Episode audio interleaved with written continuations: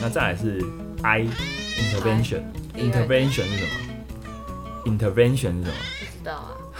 啊？intervention 是介入措施，介入就是疼痛后有哪些介入措施？它其实讲的是比较直接的，就是像一些侵入性的，像是类固醇注射或是手术，哦，在这个章节讲的是这个东西。我们这边来也这个东西也会可能会让一些人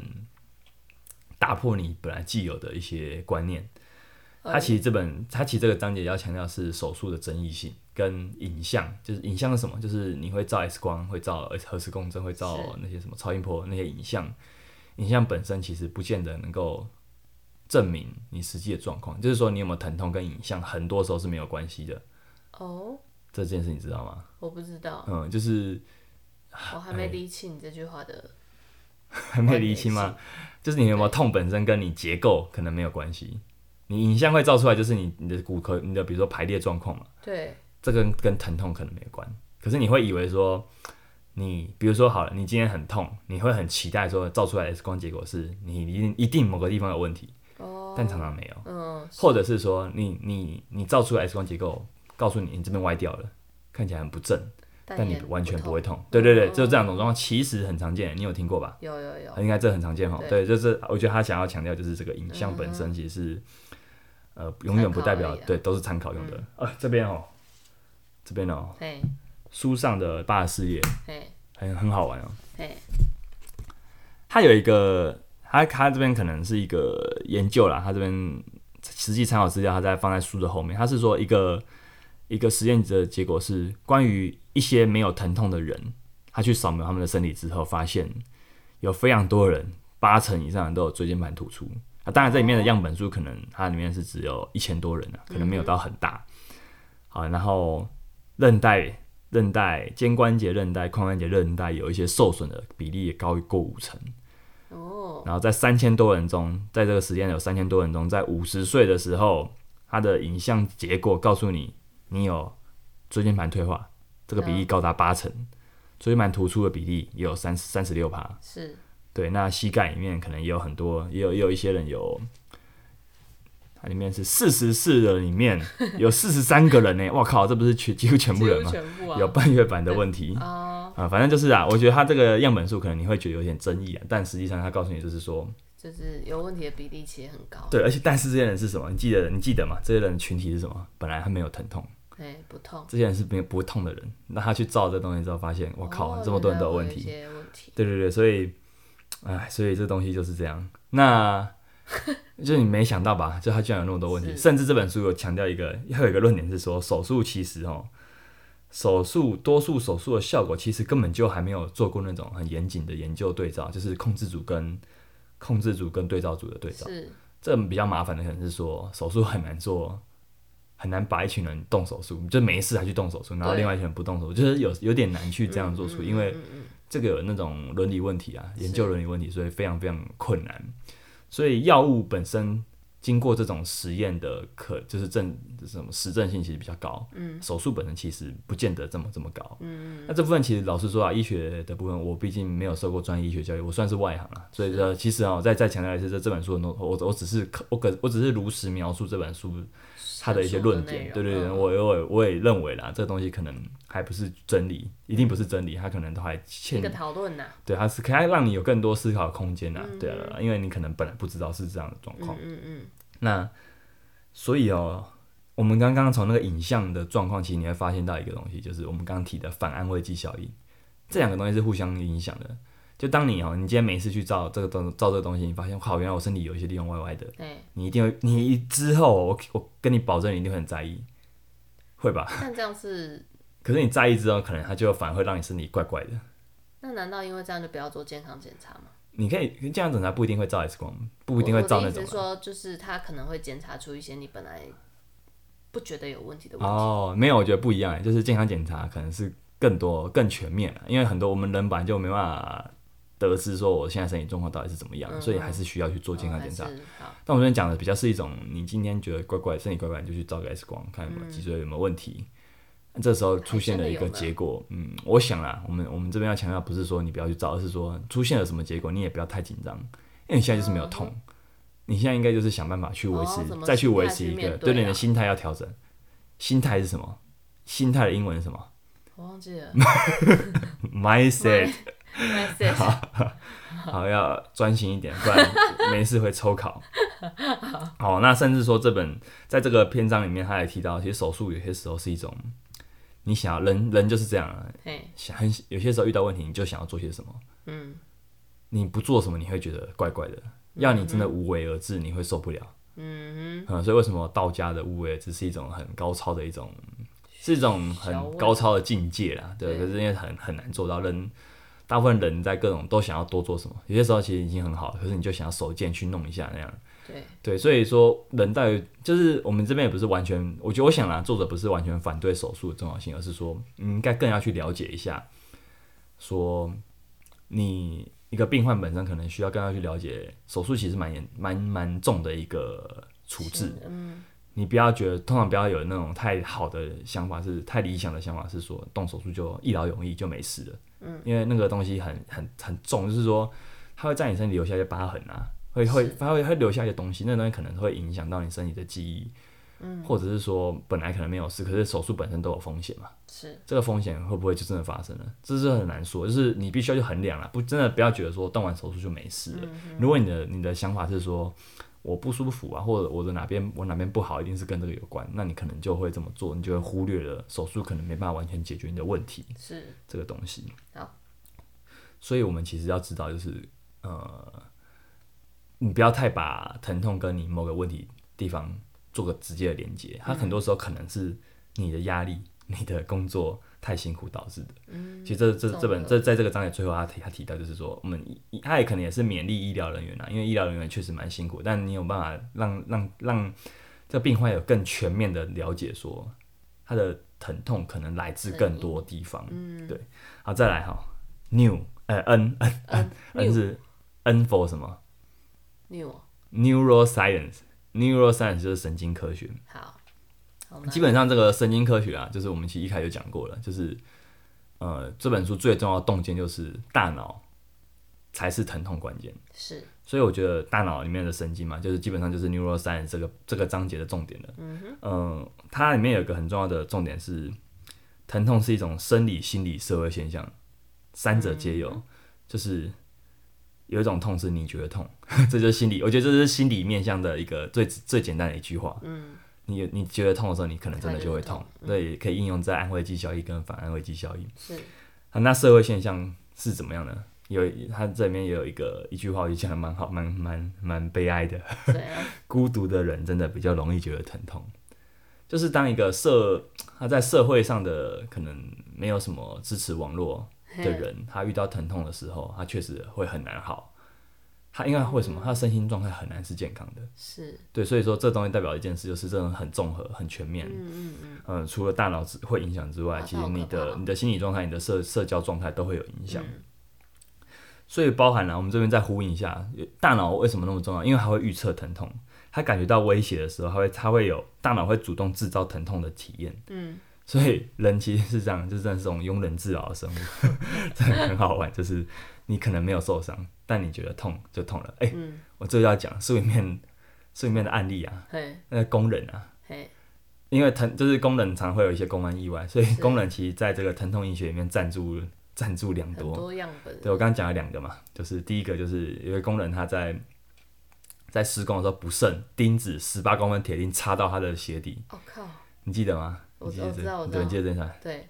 结果他非常痛啊，非常怒不可遏，然后送医到送医送医后处理还是非常痛，吃了镇定剂什么完全没有效果， 就就是我真的是觉得太戏剧化了。然后他处理到最后，把鞋子终于把鞋子小心翼翼的拆开之后，发现钉子根本就没有打进腿里脚里面，他刚好打中脚缝啊，他有破皮吗？没有啊，因为这样这样听起来是没有啦。对，那这代表说什么？他大脑预先疼，预先判断判这定对，钉子这好插死过定他的了脚，这一定完蛋了。嘿他有这个想法之后，然后他开始很痛，呃，痛到不得了，哎呦因为这个实在，因为如果你觉得这样真的有插进去的话，真的会很可怕。对啦，对对对，所以这个案例是这样的。 另外一个案例 是，另外一个案例就是也是也是工人嘛，他在被被那个什么钉枪的钉子喷到喷到那个脸头脸脸的附近，嘿然后当当下有点出血，但不以为意，嘿，在一个礼拜后去看牙，嘿看一下，我发现他的头里面有十公分的钉子，他照了 X 光发现的，所以他没有痛他感完。全没有发现，对对对，因为他他的大脑并不觉得有威胁。好可怕哦。这两个案例都非常非常极端啦、 就呃是书里面都有附上他的参考资料啦。我对觉得看到的时候真的觉得哇靠，这傻 小啊这种感觉，就真的有这种事哦、这蛮惊悚这很惊，这很可怕。所以对说，啊，如果说这是真的的话啦，嗯应该是真的吧？那是真的对吧？啊，那所以代表一件事就是，你的大脑真的是一个关，真的是一个很重要的开关欸诶。对啊它，要你痛就痛，它要你不痛就不痛，是， 听起来实在是莫名其妙。而且还有一个重点就是说，一旦你受过伤，这个记忆会留下来。嘿，包含说哈，你在某个路口出过车祸，你经过那个路口你会特别紧绷。哦，嗯我已经身体我我有我也会记忆这样欸嗯其实我也会这样，所以所以我觉得这件这个东这个东西也确实蛮有道理的。嗯哼，那我觉得在教练来看哦，就是能在这个章节给我一些启示是这样，就是说。你不要让学生产生了某个动作就一定会受伤的连接，你不要太去警告他说你腰弯就一定会受伤，嗯就是你的用词真的要谨慎。嗯，当你太强调这件事情的时候，他可能真的，因为你说人真的不能弯腰吗？我觉得不是啊，嘿，就是说你只是会不你会受不要在负重，你尽量要避开在负重的状态下去主动弯腰，嘿，尽量避开。但不是说你完全不能做。如果今天一个教练他得到一个资讯说，哦，嗯，这样很危险，你一直强调给你的学生，其实不见得是好事。嗯，那真的是这样。嗯哼，所以也可以证明说，为什么我们之前有一本书在聊压力嘛？其实压力那本书有一个篇章也在也在讲疼痛，为什么紧绷、焦虑、压抑有这样有这样倾向的人，有这样特质的人，特嗯别容易感觉到疼疼痛，他的慢性疼痛会比较持久。我想原因也是这样，就是你的大脑在作祟，哦嗯，它特别的，它只呃，在它传它递就过相，我觉得关就是过多敏过度敏感了，嗯哼嗯嗯。好，那再来 D D D for what D D minor 啊？D for diet，diet、啊 diet 是什么？饮食啊。啊，而且这帮这部分就蛮简单的，呃也不是简单啊，其实 我觉得我错了，不简单啊。好，我我应该是说我会简来单道，歉我会简单带简过。单说明，嗯，我们记得嘛，在 HY 教练的冷知识小知识曾经提过一件事，就是人的第二大脑在哪里？人的呃第二大脑在心里，在肠胃啊，那个肠道啊啊，，长到那个肠道啊，有有有然后迷走神好像有这回经事这条很很长的神经其实也会经过肠道，哦，所以为什么饮食会影响到你的心理？嘿比如说你在我那时候的案例是说，你如果今天午休十分钟，你把自己搞到只有十分钟，你要吃完午餐，其实你长期以来吃一定会出问题。为什就么？会越吃越胖，嗯，不是消不是，化不良不只是你的肠胃道可能会发炎，然后你的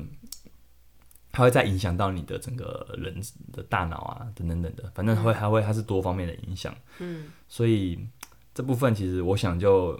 饮食的重要性，它真的是影响的不只是肥胖，它真的全方面的，是它，甚至会连你的慢性疼痛都有影响。嗯哼，对，那包含说为什么有的植物有些食物好像是那种比较容易发炎的，会起发炎反应的，嗯嗯就嗯，是促炎食品，它是在书里面是这样讲的，醋盐是什么意思？促进发炎。哦哦，对啊，比如有些加工食品其实是比较容易有这个现象的。嗯对，我啊在书里面其实有蛮蛮蛮重要的一些对也对于饮食有一些见解啊，大家有有有想去看看看的话，可以看看翻翻，嗯书中细对吧、比细，如说哪些食物比较容易发炎嘛，糖啊，一些比较不好的脂肪啊，咖啡因也有也有可能哦、肤质嘛肤质哦，肤质好像有，它是因为肤质是常见过敏源。对啊，对，就是过敏源本身，如果你刚好会过敏的话，那你可能就中奖，你就容易嗯发炎。那所以要消炎呢，也很简单，你就往反方向走， 或是叫嗯尽量避尽量免摄这取，些食其实物就是多样摄取一些比较天然的平食均物分啦，摊嗯对啊对啊对啊。那为什么这件事情那么重要？是因为这样的，就是我觉得是疼痛、压力跟饮食这些东西都会交互影响。是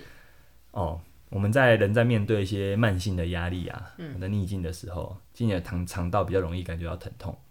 为什么压力大的人容易胃食道逆流，容易会有一些肠胃问题，也是这样。嗯，可是这个压力很很贱的是，它会反过来让你身体想要对于对一些加工食品、高体高糖、哦，高糖、高盐的、欲高油望的，对欲望会加深，所以这是一个很可怕的恶性循环。真的耶，嗯，嗯，所以我觉得、嗯、这东西真的很复杂啦，包含我们之前推我们之前讲过那本《压力》，然后真的很推荐。我们《压力》那本书真的是讲过好讲，就是在之后几集也常常出现它的对身影，因为这些东西真的常是提互相到影响。是对啊，英雄所见略同啊。那所以我觉得这部分我就先讲到这边好了，因为好饮食的部分真的就比是较复杂很然后复之杂，前有因为讲因为过它类似对它它的它的议题，我觉得就是这样，就是最简单就是饮食，它会可能会让你发炎。那这个如果你长体内长期都有发炎反应的话，你的疼痛也会好的比较慢。嗯，你可以很直简单的这样认为。那饮食好的饮食也会让你的大脑比较健康。嗯，那大脑既然是你的疼痛的关键的话，那你就善待你的大脑，善待善你的待身饮体食就可能会善待你的大脑。是好，S 是什么？Sleep，睡眠呢、我觉得更不用讲了。一点提示都没有，这太 难了。好，睡眠就更不用讲 了、嗯，我觉得睡眠完全可以跳之过。前休息有如果如果过，如果各位听众还有谁不知道睡眠的重要性的话，我建议你可以然后从从第一集开开始 听始，好，我们直接，好好的我听一看我们下。可以直接跳到下一个了。好的，啊，睡眠真的很重嗯要，睡眠，我觉得我我记之前有听过一句话，真的是最经典的是，你要让一个人变笨，最快的方法就是然后不要让你他要睡睡。觉，对，真的是这样，所以睡眠影响的东西太全面了。是基本上跟人的健康有关的议题，绝对避不开睡眠。所以你只要看了一本跟睡眠有关的书，你只要听过 H I 教练聊为什么要睡觉这本书，你就不用再看任何跟睡眠有关的东西了。嗯好，我们结案。好，再来一是一是八个字，exercise 好 exercise 哦 exercise，我哎会在我会我就我就算是我的专业，算是我的对专业哎了。真的耶我的专业来自 exercise，好，好那 exercise 就是运动嘛，就是活动嘛，那。是在疼痛上活动到底可以带来什么？其实就是我开宗明义也讲过，为什么我会关心这个议题，是因为很多包含我们，因为很多想来运动的人，他会先我们会先问他有没有一些疼痛史。是那有些长辈可能对于自己的疼痛特别敏感的人，你可以发会发现到说他对于他的对于疼痛的感觉会特别激烈。嗯，这个真的很因人而异。有的人其实我们其实也不知道，因为我们不是他，我真的不知道他到底多痛。可是有的人反应会特别激烈的时候，他对于运动的他比较容易受挫，或是他只要一点点感应感觉不好之后，他就会离开了。嗯所以说这个东西其实疼痛啊跟运动其实很有连接。那、嗯这本书的论点是这样，就是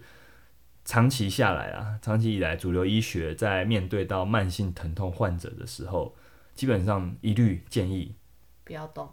多休息，嗯避免活动。嗯但是呢，基本上这东西已经慢慢在打破了，就是你不动真的比较不会好，因为很多研究是会有在这本书里面提供的研究是显示说，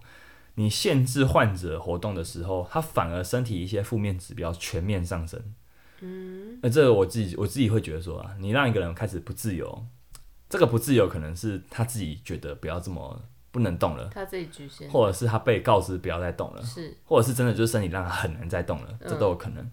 这个不自由对人的伤害真的非常非常大。嗯，你把一个人关在，哎，就是这几年我们应该都有经验嘛。对这几年我们疫情嗯被嗯对对限对制，嗯对对，你一定会被限制啊。到现在还很还我不晓得啦，就是至少我身边可能没那么多人还会很怕疫情而不敢出门。就是如果有这样的人，其实嗯我想啊，就是可能，嗯，除非你很喜欢这样，就自己，不然你你如果本来不是这样的人，你被迫这样的话，你身体健康一定会受影响。是对啊，甚至你可能没有什么问题，你会被关出病来。所以，在运动方面，我们真的要在，我们真的很很还要差不很多啊强调一件事，就是说，你真的要找到一个你不会痛的方式。无痛训练是一个非常重要的的原则，嗯在我们的教练的呃培养里面，无痛训练几乎是一个黄金指标。嗯无痛训练代表什么？你不能把尽尽量呃不是 尽不是尽量，就是你你不要把学员练到会会很不痛。可是这时候有些时候我们无法控制，因为我们不是学员本人，我们我们不能不知道二他十四怎样小时会监动控他的生活，对对对。但是你要必须要在训练中特别特别明特别谨慎，对，这是我们所谓一个无痛无痛训练的指标。第二个指标是什么？你必须要让他在，如果他本来有些地方会痛，你要尽可能避开。嗯一个动作不能做，一定有一定有替代动作，一定有简化动作，这东西都会在一个教练的培育里面算是一个很重要的一个能力。对，所以我就觉得无有在无在训练上有很多无痛训练的的方的方式的技巧。所以，既然专业如果说有足够多专业的人士在在教练产业的话，那其实会让更多人，或是说啦，了解运动、了解训练的医医师人员变多了，医疗人员变多的话，或许可以让更多人不害怕动。你必须，你真的不，你真的不，最好是不要因为你痛了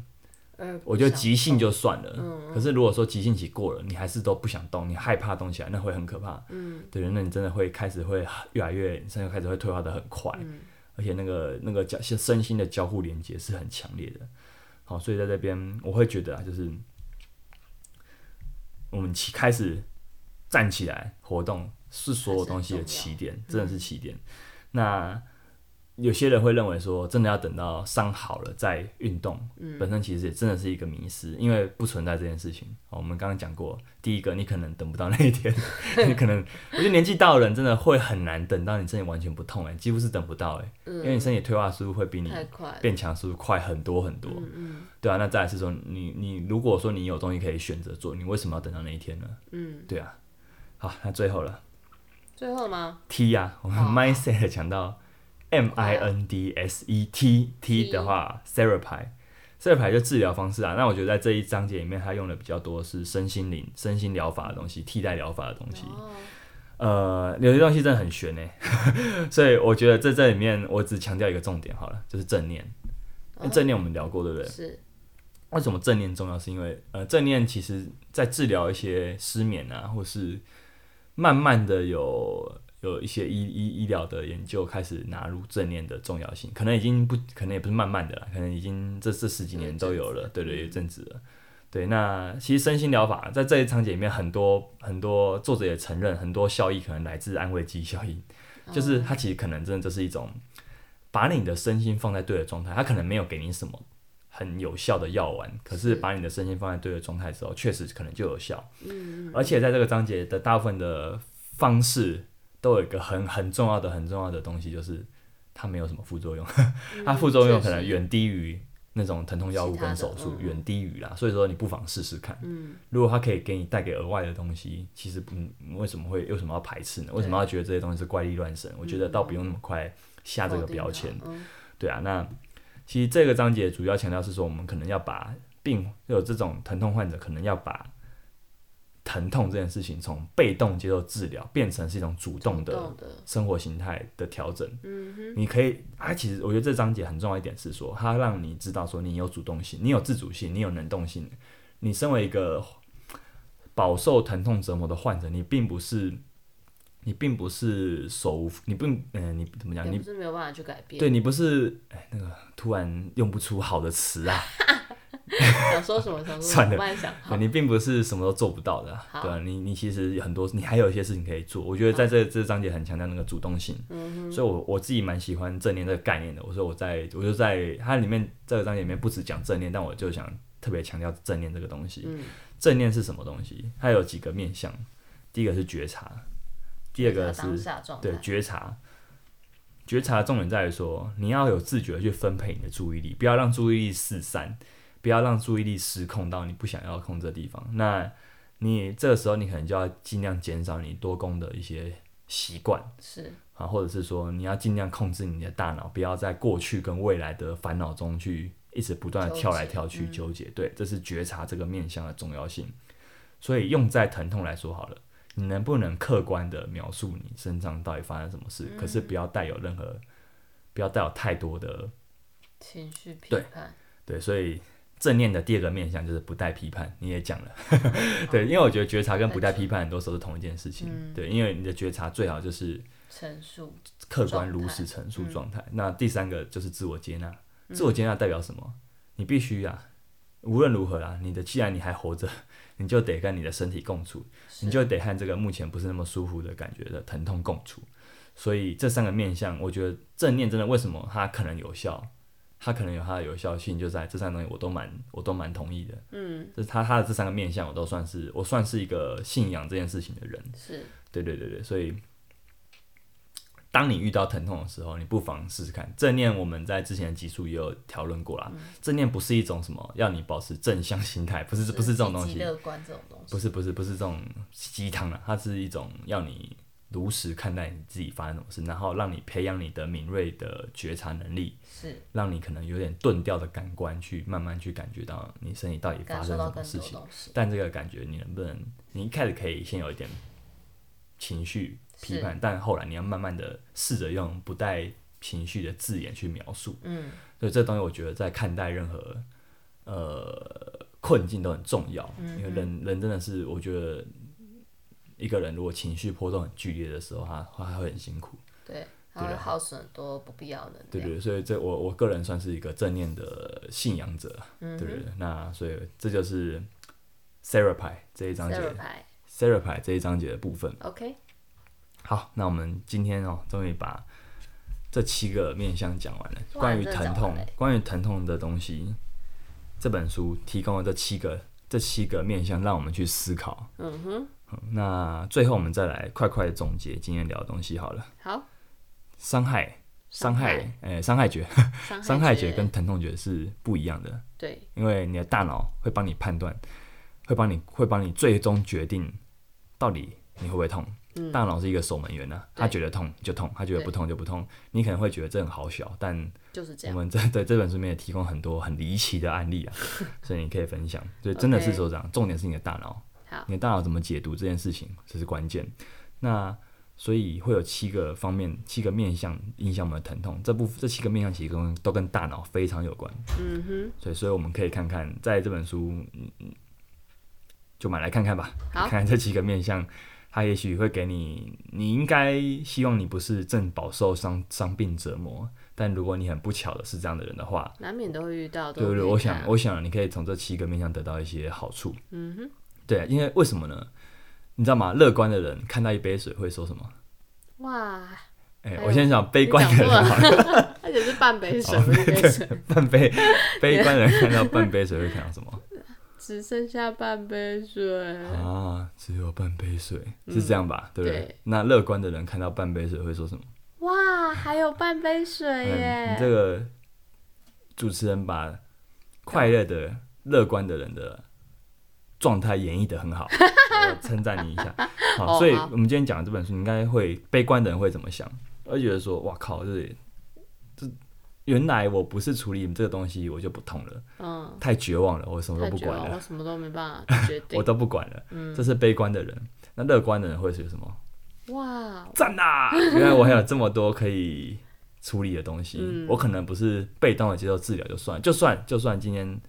这个医生说这医生对我态度很差，嗯我也不管他，反对正我还反是有正可以自己处理的方式。对，或者是我就换一个医生，或者嗯是我就知道说、哦，原来他讲的不一定对的，我还是可能可以得到一些其他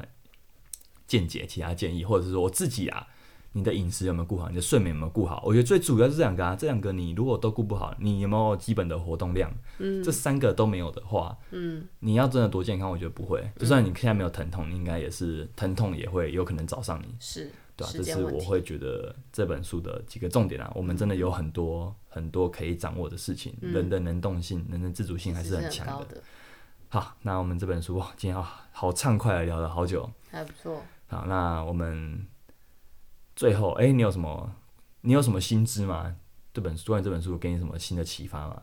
就是大脑会痛这件事，大脑说有了没算。有很震惊？啊？说哦，确实耶，然后就以往的经验，确实好像有时候是这样。嗯，对啊真的是有些时候你工作压力特别大的时候，你情绪烦躁的时候，真的这东西对会再就这里加也成不，会再这里加也成不，舒服，那里也痛。它会放大。对，嗯，但心情好的时候又好像没没那么在意也哎还，好对对耶对。对，当然这都是我们的感觉啊，但书里面有更多可比较是就是有资料佐证的部分啊。嗯好，那祝福大家